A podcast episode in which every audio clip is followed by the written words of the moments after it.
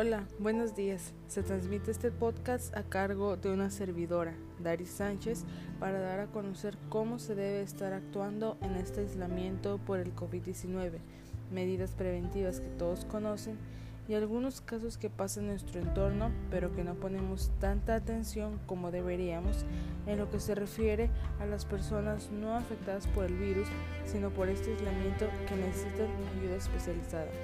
Mantén la calma ante el coronavirus. Mientras sigas los pasos de prevención y no salir de casa, no tienes de qué temer ni preocuparte.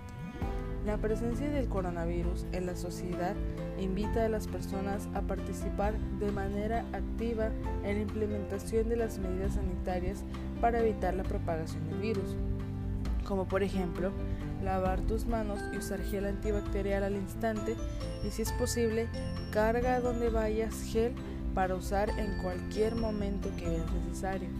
Estornudar o toser en el ángulo interior del brazo. Si llegas a utilizar pañuelo desechable, tíralo en recipientes cerrados y alejados. Después de ese proceso, lava tus manos. No toques tu cara si estás fuera de casa, ya que esa es otra manera de contagio. Limpia y desinfecta superficies de uso común, entre muchas otras.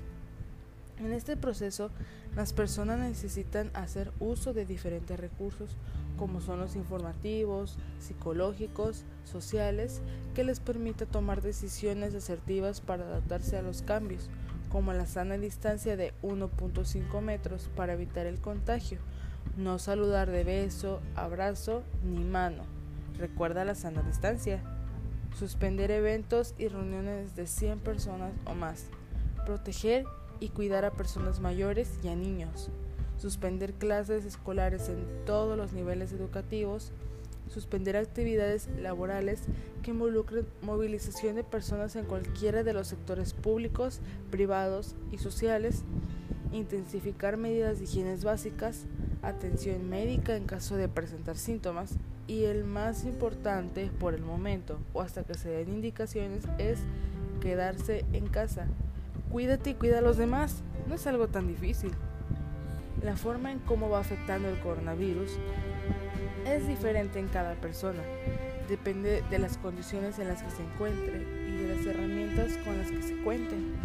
Es importante el reconocimiento de lo que puede generar no solo el sentirse vulnerable a contraer el virus, sino también el significativo impacto por las medidas del aislamiento distanciamiento físico o sana distancia, quédate en casa.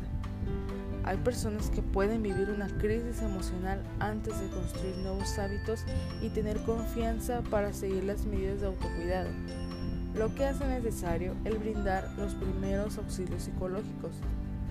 La crisis es un estado temporal de trastorno y desorganización caracterizado principalmente por la incapacidad del individuo para manejar situaciones particulares utilizando métodos acostumbrados para la solución de problemas y por el potencial para obtener un resultado radicalmente positivo o negativo. En este sentido, las personas pueden empezar a mostrar ansiedad, angustia, desesperación, miedo, aburrimiento, incertidumbre, frustración, enojo y hasta pánico. La persona necesita realizar acciones que le ayuden a la recuperación de una tranquilidad emocional para poder adaptarse a las condiciones y medidas de prevención ante el COVID-19.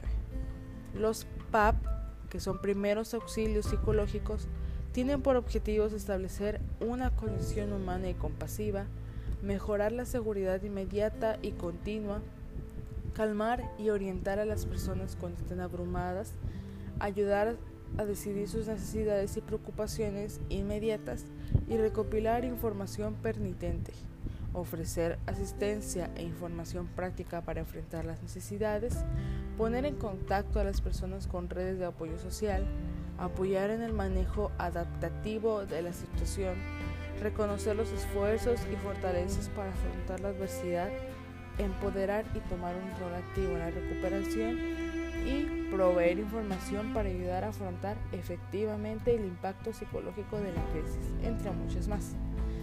Si en tu caso estás pasando por este tipo de pensamientos, levántese ánimo y relájate.